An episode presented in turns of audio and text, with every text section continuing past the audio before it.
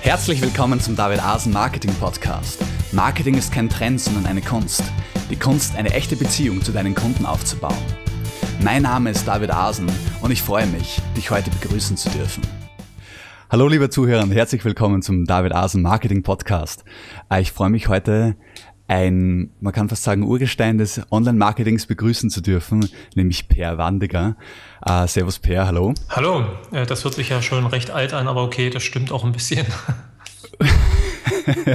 Aufs Alter wollte ich jetzt nicht anspielen, aber auf die Erfahrung. Uh, du bist ja mittlerweile seit 2006 im Online-Marketing tätig. Genau. Und betreibst die Website uh, selbstständig im Netz, unter anderem. Du betreibst ja auch einige andere Websites.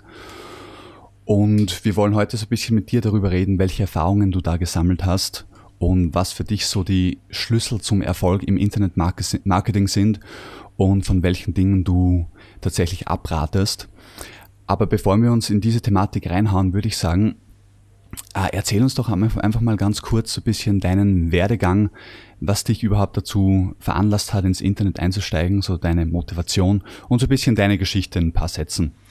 Ja, also ähm, paar Sätze zusammengefasst äh, ist es so, dass ich mich schon seit sehr langer Zeit, auch als Jugendlicher schon für Computer interessiert hatte. Damals war das auch so ein recht neues Thema und ähm, als ich dann während meines BWL-Studiums auf äh, ja, die Möglichkeit hatte, dort an der Universität ähm, oder beziehungsweise Fachhochschule äh, Internet zu nutzen, ohne Beschränkung, ohne Modem, sondern wirklich ähm, ja, schnell und frei. Da bin ich eigentlich dem Internet damals verfallen. Das war so gerade so die Zeit 93, 94, als auch das World Wide Web entstanden ist. Äh, das war also doch wirklich eine sehr frühe Zeit. Ähm, aber seitdem mhm. hat es mich nicht mehr losgelassen. Ähm, habe mir also selber äh, das Programmieren von Webseiten und Datenbank, Datenbankentwicklung beigebracht und so weiter und habe mich dann da reingearbeitet und dann auch später ja, beruflich im Angestellten-Dasein dort als als Webmaster gearbeitet und äh, Webseiten betreut von Unternehmen. Ja, und mhm. irgendwann ähm, kam dann die Entscheidung, Berufswechsel, Jobwechsel oder Selbstständigkeit. Und da habe ich mich dann 2006 für die Selbstständigkeit entschieden. Habe dann als Webdesigner für regionale Unternehmen ein bisschen gearbeitet, aber habe nebenbei eben auch weiter meine eigenen Projekte äh, entwickelt und Websites aufgesetzt und dann eben auch 2007, Anfang 2007, meinen Blog Selbstständig im Netz.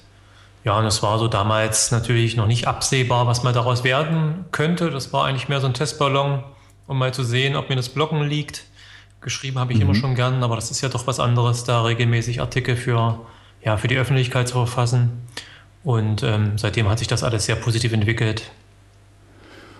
Und weil du sagst, ah, du hast vorher eben schon Berufserfahrung gesammelt im Thema Webdesign und so. Und äh, wie du dich dann selbstständig gemacht, gemacht hast, bist du dahergegangen und hast einfach mal äh, quasi alles geschmissen sozusagen und mit vollem Risiko dich da in das Neue reingehauen oder hast du da schon die notwendigen Connections gehabt, dass du sagst, na, du weißt auch, was du tust, wenn du dich jetzt selbstständig machst? Ähm, also ich sag mal so, es war damals ähm, schon eine Sache, mit der ich mich schon länger beschäftigt habe. Einfach die Idee selber ähm, als Webdesigner beziehungsweise auch als Webseitenbetreiber ähm, davon leben zu können, weil man eben auch, oder weil ich damals auch schon viele US-Blogs gelesen habe, da war das in Deutschland noch nicht so wirklich ein Thema. Ähm, mhm. Aber gerade in Amerika natürlich ähm, durch einige be bekannte Blogger und auch einige bekannte Affiliates war das natürlich schon ein Thema, davon auch leben zu können. Ähm, und ähm, der Gedanke war also schon länger vorhanden und ich wurde dann einfach vor die Wahl gestellt, nachdem äh, meine Firma, bei der ich damals angestellt war, ähm, aufgekauft wurde und bis auf den Vertrieb sozusagen alle entlassen wurden, ähm, mhm. stand ich einfach vor der Wahl, in einen neuen Job zu gehen, wo ich wieder Angestellter bin ähm, oder eben die Chance zu nutzen, auch dadurch, dass ich damals eine gute Abfindung bekommen hatte und einfach ähm, im Gegensatz zu heute die Förderung auch noch ein bisschen besser aussahen, was Existenzgründer betraf, ähm, stand ich einfach mhm. vor der mhm. Wahl, dann mich selbstständig zu machen und das war gar nicht so ein großes Risiko, natürlich langfristig dann schon. Also man, es war natürlich nicht absehbar, dass das äh, funktioniert, aber ähm, grundsätzlich war es in dem Moment jetzt nicht so ein riesiges äh, Risiko, von daher habe ich die Chance genutzt und habe es seitdem mhm. eigentlich auch nicht bereut. Interessant. Was würdest du da ähm, jetzt Leuten, die übers Internet Geld verdienen wollen, sich selbstständig machen wollen, würdest du empfehlen, quasi ihren Job zu kündigen, damit sie sich da voll und ganz drauf konzentrieren können oder würdest du das auf jeden Fall als eine Nebenschiene sozusagen beginnen? Das hängt sicherlich davon ab, wie du schon sagtest, ob man die Kontakte hat, ob man ähm, schon das Know-how hat, ob man schon einfach die Grundlagen hat. Also wer einfach beruflich da schon sehr drinne steckt und äh, einfach auf ein großes Netzwerk zurückgreifen kann und vielleicht auch schon aus seinem Angestelltenverhältnis mehrere Anfragen von potenziellen Kunden hat, der kann natürlich, denke ich mal, vielleicht auch einfach seinen Job kündigen und in die Selbstständigkeit starten. Da gibt es doch einige, die ich kenne, die das so gemacht haben. Ähm, mhm. Bei vielen, die aber sich einfach für das Thema grundsätzlich interessieren und einfach ähm, ja, das mal gerne ausprobieren möchten, äh, muss man ganz klar sagen, dass es natürlich auch nicht von heute auf morgen ähm, möglich ist, da ein Vollzeiteinkommen ja, zu verdienen, gerade mit einer eigenen Webseite oder mit einem eigenen Blog. Das braucht Zeit, das braucht viele Monate ähm, Anlaufzeit. Also bei mir war es so, dass ich die erste Zeit schon primär von meiner Selbstständigkeit als Webdesigner gelebt habe. Ähm, mhm. Gerade selbstständig im Netz hat im ersten Jahr so gut wie keine Einnahmen generiert und danach wuchs es halt so langsam. Und es hat doch ein paar Jahre gedauert, bis es ein Voll Vollzeiteinkommen geworden ist. Das kann man sicherlich, mhm. wenn man sich da hauptsächlich und so ja, 100 Prozent drauf konzentriert, auch ein bisschen schneller erreichen. Aber generell würde ich empfehlen, also wer da noch nicht so viel Erfahrung hat und wer da bei Null anfängt, dass er das wirklich als Hobby mal nebenbei, neben dem Beruf oder neben dem Studium ähm, ausprobiert. Da kann man sich schon einiges aufbauen. Und wenn man dann irgendwann an dem Punkt ist, wo man dann ja das Gefühl hat, jetzt könnte man sich äh, wirklich voll drauf konzentrieren, dann fängt man nicht bei Null an. Ja, okay. Ja, ja, genau. Das macht dann auch Sinn, in dem Sinn einfach diesen Punkt abwarten, wo man sagt, okay, jetzt merke ich, da geht noch mehr, wenn ich mich voll reinhaue. Und dann ist es aber auch das Risiko sozusagen wieder ein bisschen vermindert, ne, weil man schon einen Grundstock hat. Ähm, was ich jetzt ganz interessant finde, weil du diese Zeiträume angesprochen hast, von wie lange es gedauert hat, bis du mit selbstständigem Netz deine ersten Ein äh, Einnahmen auch erzielt hast. Ah, da möchte ich noch zu sprechen drauf kommen, aber vorher spreche ich noch das Stichwort Existenzgründung an.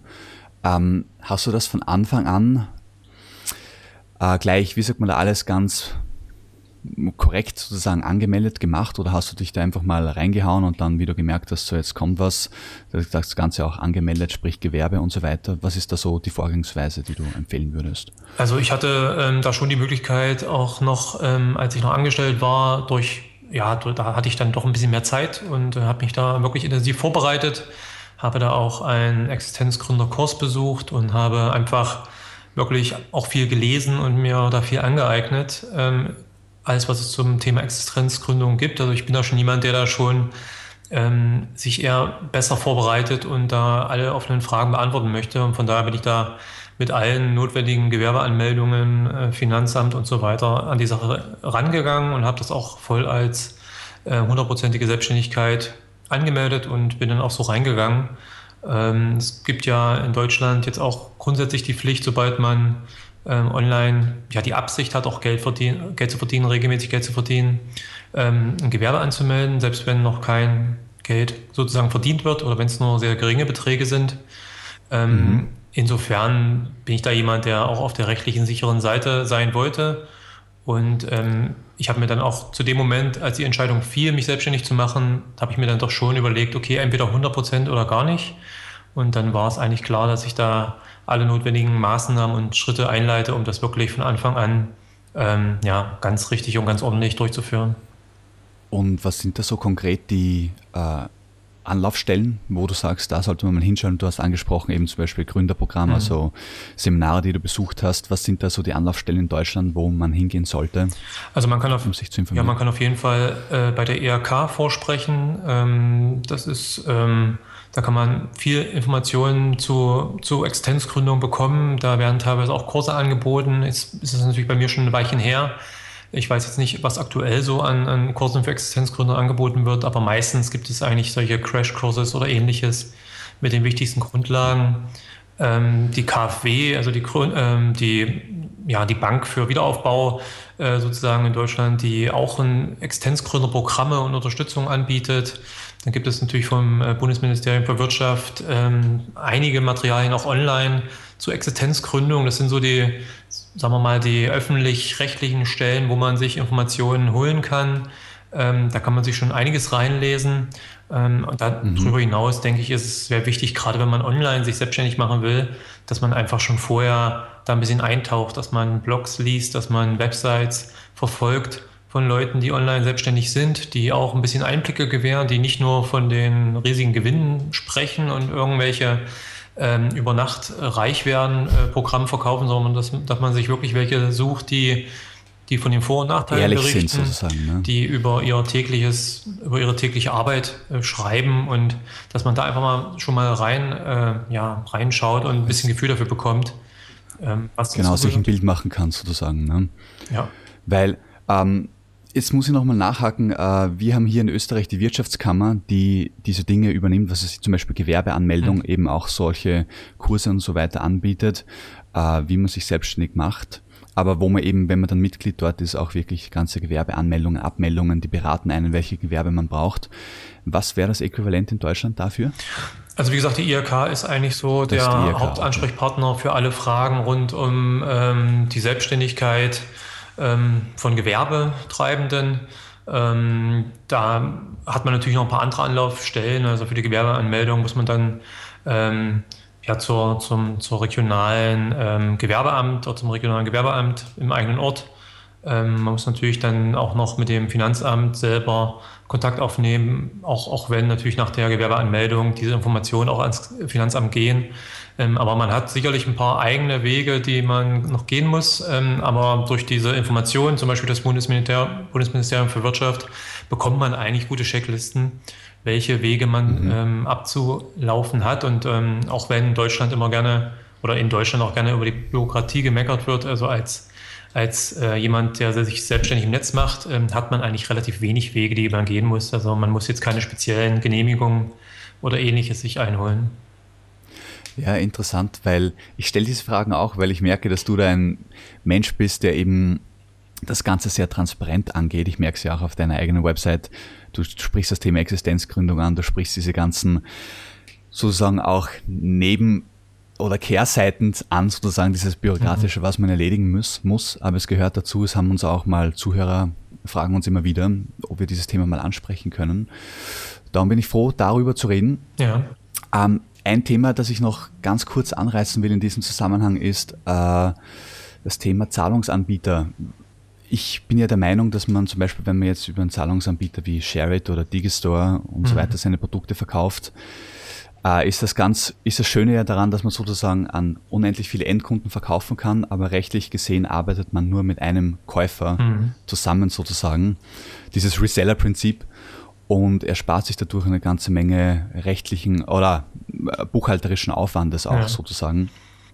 Ist es was, wo du andere Erfahrungen hast oder was du so unterschreiben würdest? Nee, das ist korrekt. Ich weiß jetzt nicht, wie es direkt in Österreich ist. In Deutschland ist es so, ähm, wenn man online was verkaufen möchte, hat man äh, eine riesige Menge an rechtlichen Stolperfallen, die man da irgendwie vermeiden muss. Ähm, zudem kommt es äh, ja immer wieder vor, dass durch neue Rechtsprechungen äh, neue Dinge beachtet werden müssen in der Preiskennzeichnung oder was auch immer. Hinzu kommt, dass man natürlich die technische Basis, wenn man das selber macht, äh, irgendwie realisieren muss, dass man dafür sorgen muss, dass die Daten sicher sind und so weiter, dass man Kundensupport natürlich äh, leisten muss. Und ähm, nachdem oder als ich dann vor der Wahl stand für mein E-Book, das selber umzusetzen auf der eigenen Seite oder einen Anbieter zu nutzen, habe ich mich dann doch recht schnell für einen externen Anbieter entschieden. Ähm, das mhm. war dann Digistore 24, einfach weil dort das alles aus einer Hand ist. Und wie du schon sagtest, man äh, muss sich nicht mit den einzelnen Kunden herumschlagen, auch wenn ich immer mal wieder Kontakt auch zu Kunden habe. Ähm, aber das mhm. macht man ja auch gerne. Aber der normale Weg, die normalen Abwicklungen und die normale buchhalterischen Geschichten, da muss man sich halt nicht einzeln drum kümmern. Und ähm, da sind mir die die paar Prozente, sage ich mal, die dort weggehen, ähm, sind mir das mehr als wert. Ja, genau, du sagst es. Das ist dann wirklich was, wo man gerne dafür zahlt. Äh, ich möchte an dieser Stelle auch den, erwähnen, dass wir in den Podcast-Ressourcen natürlich äh, Links zu den Dingen zur Verfügung stellen, die wir hier ansprechen. Unter anderem werde ich da den Link reinhauen zu dem Vergleich der Zahlungsanbieter, äh, wo unter anderem eben Digistore 24 eh auch vorkommt. Es ist auch interessant, dass du das verwendest. Das ist in Deutschland, merke ich, unter den Internetmarketern ja wirklich einer, wenn nicht der beliebteste Zahlungsabwickler eigentlich. Ne? Ja, also da gibt es mittlerweile, ich glaube, letztens habe ich geschaut, zweieinhalbtausend äh, Produkte, die über Digistore 24 angeboten werden. Ist natürlich auch da so, dass da offensichtlich keine Qualitätskontrolle direkt erfolgt. Ähm, von daher sollte man auch da genau hinschauen äh, was dort gekauft mhm. wird und so weiter. Aber ähm, grundsätzlich ist das ein sehr beliebter Anbieter. Genau, ja, was sagst du, kennst du ShareIt auch? Hast du den mal verwendet? Ja, aber das ist äh, dann schon wieder ein Anbieter, der für mich äh, außerhalb von Deutschland sitzt und ähm, durchaus, ja, zumindest die Frage ist, ob das alles dann so reibungslos funktioniert. Bei Partnerprogramm, FED-Programm mag das alles noch nicht so das Problem sein, äh, wenn man da mal eine Gutschrift bekommt oder selber eben eine Proforma-Rechnung schreiben muss, wenn keine Gutschriften aus Amerika ange angeboten werden zum Download äh, für die eigenen Finanzunterlagen. Aber ähm, ja. Muss ich aber einhaken, hat sich mittlerweile geändert. Die okay. haben ja einen Sitz in Köln. Äh, das ist in dem Sinne eine deutsche Firma, mit der man da okay. arbeitet. Okay. Also das ist genau, hat sich Dann geändert. ist das natürlich eine Option, die ich aber so noch gar nicht im Auge hatte. Ja. Ah, okay, okay. Ja. ja, ich meine, ist auch so, wenn man sich mal mit was, wie sagt man da, wenn man ein System hat, das funktioniert, dann wird man nicht so schnell wechseln. Ja, man, also ich schaue mir natürlich immer mal gerne auch neue Anbieter an, äh, aus allen verschiedenen Bereichen, ähm, aber klar, man kann da nicht äh, als Einzelkämpfer irgendwo mit allem auf, also alles, äh, was es Neues gibt, äh, immer gleich kennen, genau. Genau. Ja, ich meine, soweit das Thema rechtlich hat mir jetzt gut gefallen, dass wir das mal angerissen haben. Jetzt habe ich die äh, das zweite Thema, das mich richtig interessiert. Und zwar, ähm, welchen, wie funktioniert das Marketingkonzept von Selbstständigen im Netz? Äh, und das hänge ich gleich an einer konkreten Frage an, äh, auf. Beziehst du hauptsächlich organischen Traffic, also über die Suchmaschinen, oder arbeitest du hauptsächlich mit Traffic, den du von anderen Websites generierst? Also da muss ich ein bisschen ausholen. Selbstständigen Netz ist eigentlich jetzt kein Webprojekt, was am Reißbrett entstanden ist. Also ich sag mal, wenn ich heute eine Website, eine neue starte oder was ähnliches, dann, dann gehe ich da schon recht in die Tiefe, analysiere vorher bestimmte Themenbereiche, Nischen und überlege mir natürlich auch vorher Vermarktungskonzepte. Selbstständig im Netz ist damals ähm, eigentlich so als kleines Nebenprojekt entstanden, ähm, neben meiner eigentlichen Tätigkeit als Webdesigner ich dachte mir halt, ich müsste mal so ein bisschen ausprobieren, ob das in Deutschland auch funktioniert mit dem Bloggen und habe die, habe selbstständig im Netz dann eben auch dazu genutzt, so ein paar Suchmaschinenoptimierungstipps äh, und Tricks auszuprobieren und ähnliches. Und ähm, das war damals auch, deswegen hatte ich damals das Thema gewählt, äh, Selbstständigkeit im Netz, weil ich halt über meine Erfahrung als Webdesigner ähm, schreiben wollte und das lag natürlich dann nahe. Dort äh, musste ich nicht extra äh, recherchieren oder zusätzlich irgendwas machen, sondern ich konnte über meine tägliche Arbeit schreiben. Und ähm, mhm. daraus hat sich eben selbstständig im Netz mittlerweile dann so entwickelt. Es kamen neue Themen hinzu. Und ähm, deswegen ist da auch nie in dem Sinne jetzt ein Marketingkonzept eigentlich im Vorfeld entstanden. Heute ist es natürlich so, dass ähm, der Haupttraffic über Google kommt. Ähm, das ist doch der okay. mit Abstand ähm, größte Traffic-Bringer. Ähm, Social Web ist okay, aber noch relativ klein, da ich auch selber jetzt nicht so der intensivste Social Network äh, Nutzer bin. Ähm, das hängt vielleicht auch damit zusammen, dass ich die meiste Zeit eben mit Schreiben von Artikeln verbringe und nicht mit dem, äh, ja, mit dem, mit dem Kommunizieren vielleicht auf Facebook oder äh, mit solchen Dingen. Also man hat ja auch nur eine begrenzte Zeit zur Verfügung. Ähm, Ist klar, ja. Das, Darf ich da einhaken? Na klar. Ähm, ich, es würde mich nämlich jetzt echt interessieren. Ich habe zum Beispiel Vladislav Melnik vom Affenblog mal hier im Podcast gehabt. Und der legt ja zum Beispiel extrem viel Wert auf Networking. Im Prinzip ist der gar nicht so, ich sage nicht, dass er es ausschließt, aber sein Hauptaugenmerk liegt gar nicht so auf der Generierung von organischem Traffic, also von Traffic durch Google, sondern der arbeitet hauptsächlich mit, ich sag Gastbeiträgen, indem er sich mit anderen Net Bloggern ver vernetzt mhm. und dann eben sozusagen die sich die Besucher gegenseitig, äh, ich sage ja, empfehlen oder zuschieben. Ja. Und ähm, ich sage mal aus eigener Erfahrung fällt mir auf, dass wenn man jetzt nicht wirklich mit Keywords arbeitet, also mit Texten, die auf Keywords optimiert sind, dass ja eigentlich der einzige Weg ist, um an Besucher zu kommen. Eben, du hast schon angesprochen, Social Net, also die sozialen Medien natürlich, mhm. aber eben dann auch das Netzwerken mit anderen Website- und Blogbetreibern. Ähm, jetzt sehe ich dich, was du jetzt, oder jetzt habe ich dich hier und du beschreibst eben diesen eher klassischen Weg, über die Suchmaschinen zu gehen. Uh, was ich, ich wollte es einfach mal ansprechen, weil ich es auch für die Zuhörer interessant finde, dass es eben doch diese zwei Möglichkeiten ja. gibt. Und um jetzt hier konkreter zu werden, frage ich dich, das heißt, du bist, in dem Sinn tauschst du dich nicht viel aus mit anderen Websites oder machst Gastbeiträge oder Gastbeiträge oder Netzwerks da herum, sondern du bist eher also, bei deinem Content und ja, Also ich habe schon ähm, viel Kontakt auch zu anderen Bloggern, zu anderen SEOs, Affiliates und so weiter. Das bleibt einfach nicht aus, wenn man so lange dann schon dabei ist und das mache ich auch gern.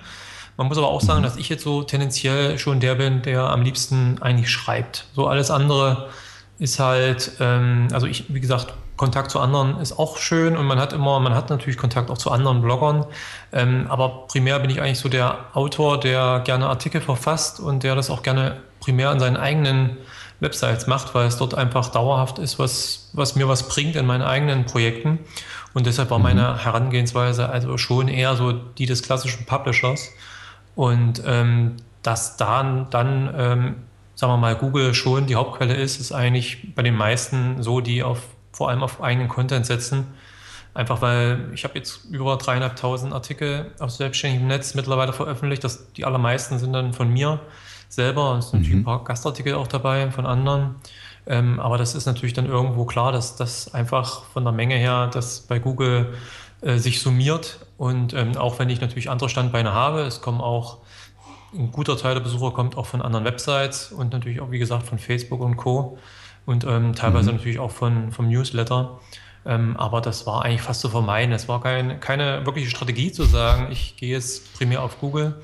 Ähm, aber wie gesagt, einfach meine, mein eigener Ansatz, das zu machen, was ich am liebsten mache und was ich am besten irgendwo kann, das ist das Schreiben von Artikeln. Das führte dann zwangsläufig ja. dazu, dass die meisten Besucher dann über Google kommen. Finde ich interessant, ja. Und das möchte ich hier nochmal ganz klar auch ausarbeiten, herausarbeiten. Äh, es gibt eben diese zwei Ansätze, eben zu Netzwerken, sich auch mit seiner sogenannten Konkurrenz eigentlich zu verbinden und da Synergien zu erzeugen.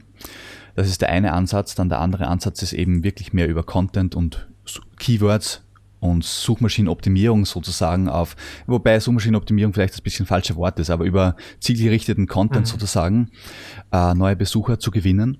Das sind die zwei verschiedenen Ansätze, wobei man natürlich dazu sagen muss, die schließen sich ja keineswegs aus, genau. sondern die also, ergänzen sich in dem Sinne. Ich denke, perfekt, am besten ja. ist sowieso mehrere Schienen zu fahren. Also es wird immer so sein, dass eine Trafficquelle sicherlich dominiert. Das, das hängt einfach damit zusammen, wo man vielleicht ein bisschen mehr Glück hat oder wo es ein bisschen besser funktioniert.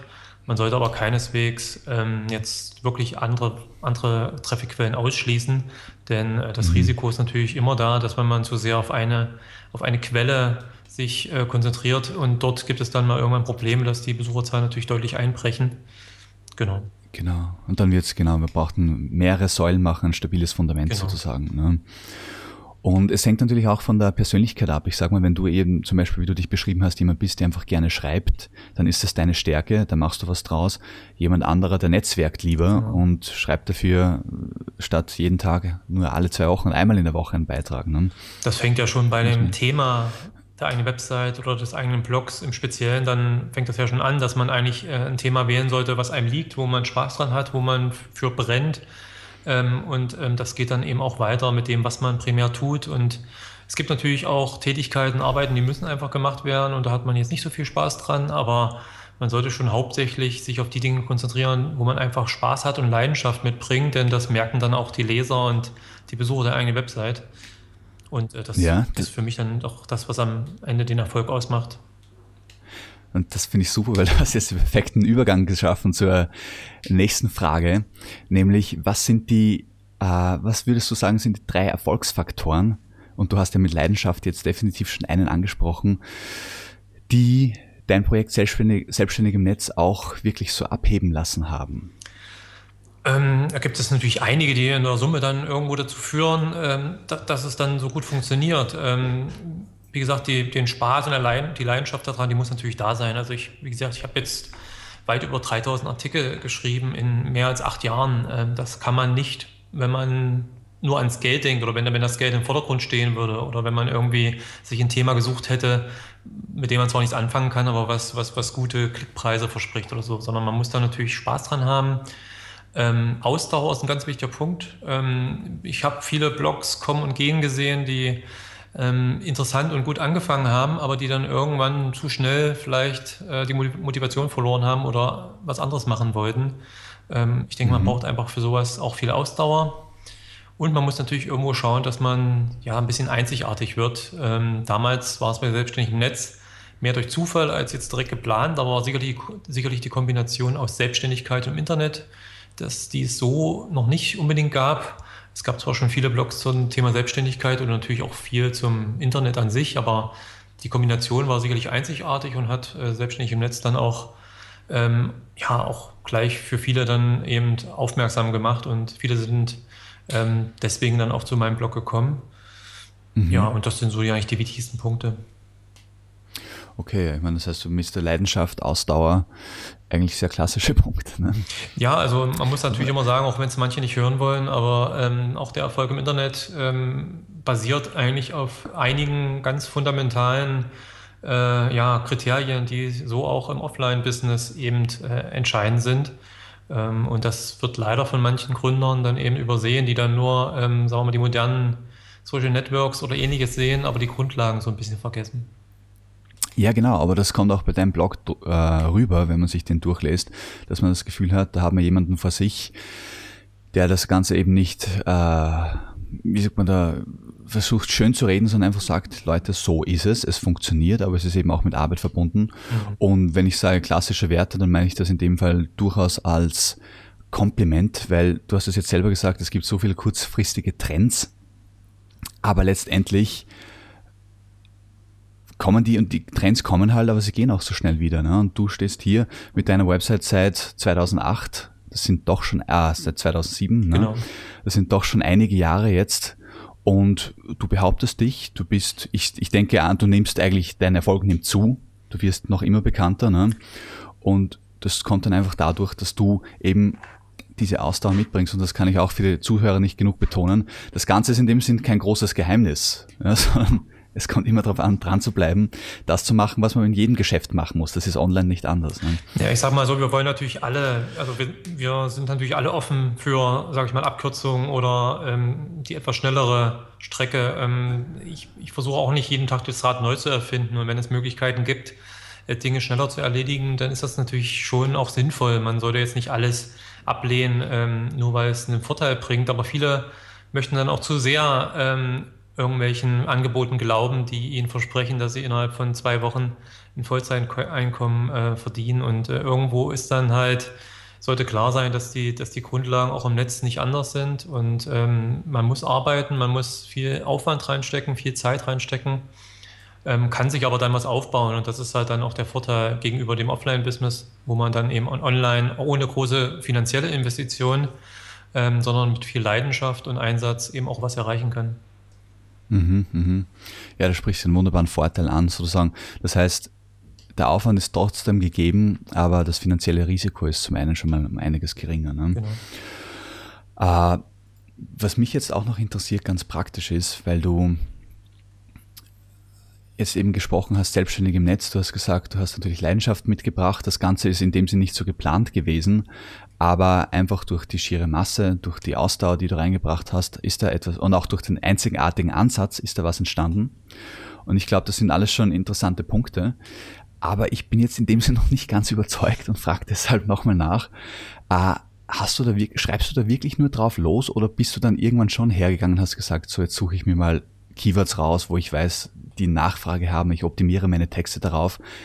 Weil ich sehe es ja in deinen, wie sagt man da, in den Themen, die du anbietest, dass da schon gewisse, wie sagt man da, dass das schon auch das Suchverhalten widerspiegelt, äh, was halt gefragte Begriffe sind sozusagen. Ja, ja also natürlich ähm, gehört eben auch zum Erfolg online dazu, dass man, wenn man ein Business aufbauen will, dann sollte man auch äh, es wie ein Business behandeln. Also wenn man Geld verdienen will, muss man eben auch ähm, kaufmännisch in gewisser Weise denken und das betrifft eben auch den Aufbau einer Webseite und die Inhalte. Ähm, ich schreibe schon an Dingen, die mir Spaß machen, aber ich lese natürlich auch viele andere Blogs. Ich äh, verfolge ähm, Social Networks und äh, neue Entwicklungen und News und so weiter. Das heißt, ich bekomme natürlich auch mit, was so an neuen Dingen äh, sich entwickelt. Ich probiere viel aus und schreibe dann über meine, über meine Erfahrungen. Und natürlich bin ich auch immer nach der Suche nach Themen, die ich vielleicht noch nicht behandelt habe und die ähm, sicherlich auch Leute interessieren. Denn ähm, früher war ein Blog ein persönliches Tagebuch, da war es völlig okay, wenn man zu 100 Prozent auf, auf die eigenen Interessen eingegangen ist und was einen interessiert. Äh, wer mit einem Blog Geld verdienen will, der muss natürlich irgendwo den, die Schnittmenge zwischen seinen eigenen Interessen äh, und den Interessen der potenziellen Leser finden. Und ähm, da bin ich auch Geschäftsmann genug, um dann zu schauen, welche Themen ich vielleicht noch nicht hatte und die ähm, zu selbstständig im Netz passen thematisch, aber die eben auch neue Lesergruppen anziehen können. Und ähm, mhm. deshalb habe ich ähm, auch eine große Anzahl von äh, Artikelideen, die ich sammle, die täglich eigentlich weiter wächst ähm, und woraus ich dann, wenn ich dann schreibe, eigentlich äh, schöpfen kann. Das heißt, ich sitze eigentlich mhm. nie vor einem leeren Blatt Papier sozusagen, sondern habe schon so viele Ideen für Artikel, ähm, dass ich da einfach jeden Tag mir was raussuche und natürlich auch ein bisschen vorausplane, ähm, das Jahr wird ein bisschen geplant mit großen Aktionen. Das heißt, ich, ich, führe mittlerweile im Jahr ein, zwei, vielleicht drei größere Events durch, wie jetzt zum Beispiel die Nischenseiten-Challenge am Anfang des Jahres. Das sind natürlich mhm. Events, die müssen geplant werden. Da steckt viel Aufwand und Planung dahinter. Und mhm. ähm, da, aus der Sicht ist es mittlerweile auf jeden Fall schon weit mehr als jetzt nur ein Blog, in dem ich mal schnell schreibe. Okay, ja, ja. Interessant, interessant. Weil das sieht man natürlich aus Außenstehenden auch nicht so, was da oft für Arbeit drinnen steckt. Aber wenn ich mir natürlich deine Themen anschaue, dann merke ich, dass du da durchaus eben dir Gedanken machst, was wollen auch die Leser haben. Ne? Was ich mir jetzt, äh, was mir auch noch auffällt, ist, dass du ja mittlerweile einige Angebote hast, was weiß ich, das Thema Affiliate Marketing behandelst du oder eben auch zum Beispiel das Nischenseitenaufbau E-Book. Ja. Ähm, und da interessiert mich, wie vermarktest du die Bücher? Sprich, das größere Thema, das ich jetzt ansprechen möchte, ist sozusagen die Monetarisierung deines Blogs. Weil wir sind jetzt so weit, du hast einen Blog, du hast viel äh, Content, dadurch hast du viele Besucher. Jetzt, stell ich, jetzt stellt sich die Frage, wie mache ich Geld damit? Mhm. Äh, ich sehe zum einen, dass du Werbung schaltest, zum anderen sehe ich deine eigenen Produkte. Und für mich ist jetzt die Frage, vermarktest du die eigenen Produkte einfach nur über deinen Autoresponder, sprich du schaust, dass alle Besucher einfach mal sich in deinen E-Mail-Verteiler eintragen oder verlinkst du in deinen Texten auch direkt auf deine Produkte? Ähm, also entstanden ist eigentlich so, also sagen wir mal so, wie vorhin schon beim Traffic ist es auch bei den Einnahmequellen natürlich sinnvoll, auf mehrere Standbeine zu setzen. Ähm, insofern habe ich eigentlich mehrere Haupteinnahmequellen. Das ist einerseits das Affiliate-Marketing, das heißt, ich stelle natürlich auch Produkte und Services vor, ähm, wo ich dann Affiliate-Links mit einbaue, wobei ich da eben auch mhm. darauf achte, dass ich wirklich nur Sachen verlinke, die ich auch empfehlen kann. Das mhm. ähm, wäre sicherlich kurzfristig früher auch schon möglich gewesen, mehr Geld zu verdienen, wenn ich einfach Sachen empfohlen hätte, die lukrativ gewesen wären, aber hinter denen ich nicht gestanden hätte. Ob ich dann heute als Blog ähm, so ja, gewachsen wäre und an dem Punkt wäre, wo ich heute bin, wenn ich sowas mal gemacht hätte, ist die andere Frage, da habe ich dann doch immer lieber langfristig gedacht. Ähm, mhm. Hinzu kommen dann eben so Sachen wie Werbebanner, die ich direkt an Firmen vermiete, äh, die mittlerweile von sich aus auf mich zukommen, einfach weil ich natürlich die Reichweite gerade unter Existenzgründern und Selbstständigen habe. Ähm, dann ist Google AdSense auf jeden Fall ein wichtiger, wichtiger Faktor, der gut funktioniert, der aber auch mhm. zeigt, was auch ganz wichtig ist beim Geldverdienen im Internet, nämlich dass man eben nicht nur mal schnell was einbaut, sondern dass man dranbleibt, dass man testet, ausprobiert und optimiert. Ähm, das ist eigentlich eine so die, die Sache, die ich sehr oft lese, wenn ich Mails von Lesern bekomme oder Kommentare lese, dass ähm, ja, so gerade Einsteiger etwas einbauen und sich dann beschweren, dass es nicht funktioniert. Ähm, ja. Aber so war es bei mir eben auch. Man muss eben ähm, die Einnahmequellen, sei es ein Partnerprogramm oder sei es Google AdSense, nicht nur einmal einbauen, sondern man muss dranbleiben, man muss sich anschauen, die Statistiken, wie funktioniert es, man muss neue Bereiche ausprobieren, neue Positionierung, neue Größen, Farben, wie auch immer. Man muss einfach dranbleiben, testen und äh, dann kann man die Einnahmen auch ähm, gut ausbauen. Ähm, was mein E-Book angeht, bin ich, was das angeht, ein relativer Neuling. Das ist äh, mein erstes E-Book, was jetzt im Februar erschienen ist diesen Jahres. Das heißt, ich bin okay. da auch relativ, ja, habe mir zwar einiges angelesen natürlich und Erfahrungen von anderen E-Book-Autoren äh, dort angeeignet, aber natürlich ähm, musste ich selber erstmal die Erfahrung sammeln, wie es denn funktioniert. Habe ähm, natürlich über meinen Blog, der einfach die große Reichweite hat natürlich und auch ein gewisses Vertrauen natürlich schon äh, mitbringt, was beim Verkauf von eines E-Books natürlich hilft, ähm, aber auch E-Mail-Newsletter e aufgebaut und ähm, darüber, über diese zwei Schienen hauptsächlich äh, mein mein E-Book vermarktet und ähm, der Erfolg ist ähm, deutlich, also über meinen Erwartungen eigentlich gewesen. Ähm, natürlich mhm. hat man immer die Befürchtung, dass es nicht so gut läuft, ähm, aber ich war mit dem, mit, der, mit dem Start sehr zufrieden und auch immer noch äh, mit den Verkäufen. Okay, und Ähm, ich meine, jetzt hast du AdSense angesprochen. Äh, ich, da muss ich jetzt direkt nachfragen. Wie, wie viel macht das aus von deinen Einnahmen jetzt einfach prozentuell, wenn du das mit uns teilen möchtest? Ich glaube, ich habe letztens mal einen Artikel veröffentlicht, das ist gar nicht so lange her, wo ich so ein bisschen prozentual eingebe. Ich glaube, es waren so 10 bis 15 Prozent, hatte ich glaube genannt, die Google AdSense ausmacht. Mhm. Ähm, das ist doch schon eigentlich eine Hausnummer, ne? Das ist schon einiges. Ja, also es ist äh, sowohl von dem Prozentsatz als auch von den absoluten Zahlen ähm, ähm, wirklich eine Sache, die die, auf die ich nicht verzichten möchte, sage ich mal. Ähm, wobei ich auch da eigentlich in den letzten Jahren so ein, zwei Situationen hatte, wo ich einfach mal wirklich ähm, was deutlich anderes ausprobiert habe und was dann sich auch deutlich positiv in den Einnahmen bemerkbar gemacht hat, woran man einfach sieht, mhm. Dass man eben solche Sachen wirklich in der Hand nehmen muss und ähm, nicht einfach nur immer für neue Besucher sorgen sollte. Das ist natürlich auch wichtig. Ähm, aber gerade so die, die Optimierung der vorhandenen Einnahmenquellen kann deutliche, kann deutliche Steigerung der Einnahmen bewirken. Ja, würdest du da aus deiner Erfahrung sagen, also möchtest du da mit uns einen AdSense-Tipp teilen oder sagst du, das ist sowieso individuell für jeden Blog? Ähm, es gibt natürlich eine Menge Tipps, die auch generell meistens gut funktionieren. Also bei mir war es jetzt auch der Wechsel von einem etwas kleineren Banner einfach auf ein größeres Banner. Ähm, das hört sich erstmal nicht so spektakulär an, hat aber für eine deutliche Umsatzsteigerung gesorgt. Ähm, mhm. Was ebenfalls für Umsatzsteigerung gesorgt hat, war halt, dass ich mir meine äh, Top 50 Artikel mal rausgesucht habe in äh, Google Analytics, einfach mal geschaut habe, was sind so in den letzten Monaten die am 50 häufigsten gelesenen Artikel. Und dann bin ich reingegangen und habe dort, wo es passte, äh, eben auch nochmal ein zusätzliches AdSense-Banner reingebaut. Und äh, das sind mhm. so ganz einfache Maßnahmen, die eigentlich logisch erscheinen, ähm, die aber unterm Strich für einen deutlichen Anstieg gesorgt haben. Das ist interessant, ja. Und ich sehe auf deiner Website, ich habe natürlich jetzt nicht die ganze Website angesehen, aber du arbeitest weniger mit Textanzeigen, sondern mehr mit Bannern. Ähm, also eigentlich, nee, eigentlich vor allem mit Textanzeigen. Also die ähm, AdSense kommt eigentlich nur direkt im Content vor, denn auf allen anderen Positionen im, im Header oder in den Sidebars oder im Footer bringt nach meiner Erfahrung ähm, Google AdSense äh, wenig. Ähm, deshalb arbeite ich mit Google AdSense eigentlich nur in den Artikeln.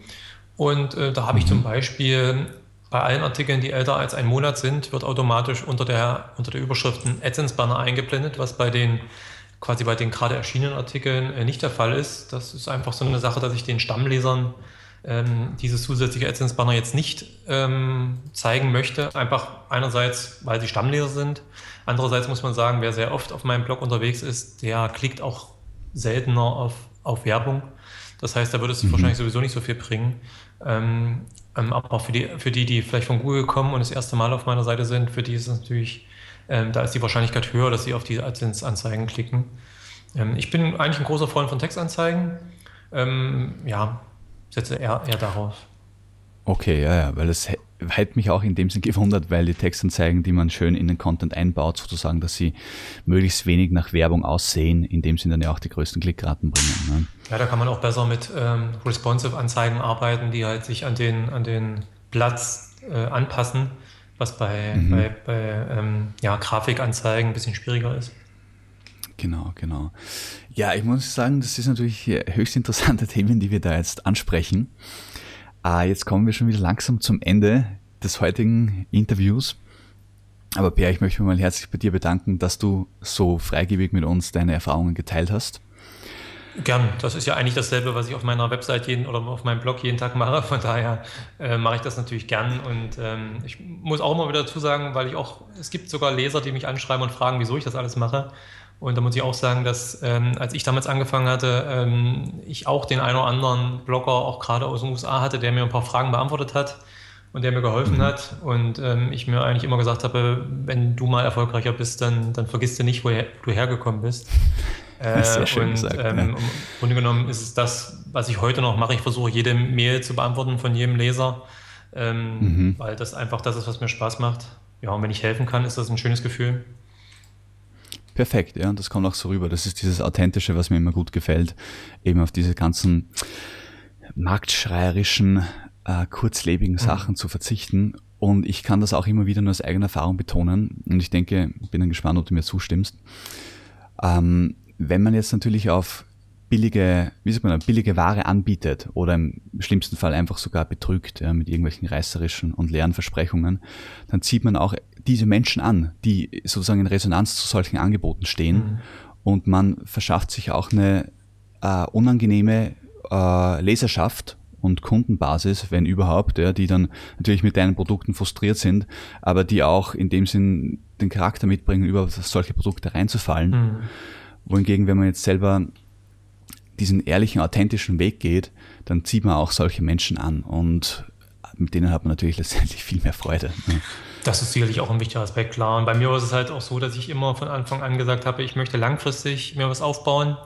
Ähm, ich möchte davon noch in fünf oder zehn Jahren äh, leben können, möchte da einfach auch damit noch Spaß haben und erfolgreich sein. Und da war es sowieso klar, dass ich so kurzfristige Dinge, wo ich Leute über den Tisch ziehe, ähm, nicht machen werde, da es auch sowieso nicht in meinem Charakter, im Charakter liegt, aber das war einfach generell nie eine Option. Ja, und du hast, es, das hast jetzt wieder gesagt, und das ist auch zuerst schon mal angesprochen, dass man kurzfristig auch was bringen. Aber wie sieht es dann aus in zehn Jahren, wenn du einfach, wenn du das Vertrauen verspielt hast, ja. sozusagen? Ja, so, man muss langfristig denken. Stimmt. Ja, ähm, Per, ich hoffe, wir können dich wieder mal im Podcast begrüßen, weil es noch einige Themen gibt, die man ansprechen kann. Ja. Äh, war meine Freude, dass du hier warst. Äh, für heute sagen wir, äh, bedanke ich mich mal bei den Zuhörern und hoffe, es hat euch Spaß gemacht, da in Pers Erfahrung reinzuhören. Und wir sehen uns dann in der nächsten Podcast-Folge wieder. Und ich bedanke mich mal herzlich bei dir nochmal, Per, und wir sehen uns. Ich bedanke mich bei dir für die Einladung. Es war mir eine Ehre. Dann, ciao, servus. Tschüssi. Das war's ja auch schon wieder, die heutige Ausgabe des David Asen Marketing Podcasts. Ich hoffe, sie hat dir genauso viel Spaß gemacht wie uns. Die Podcast-Notizen zu jeder Folge findest du unter david-asen-marketing.de slash podcast. Dort erfährst du auch, wie du diesen Podcast über iTunes, YouTube und Co. abonnieren kannst. Schreib uns einen Kommentar oder stell eine Frage. Wir antworten dir garantiert. Also, ciao und bis zum nächsten Mal.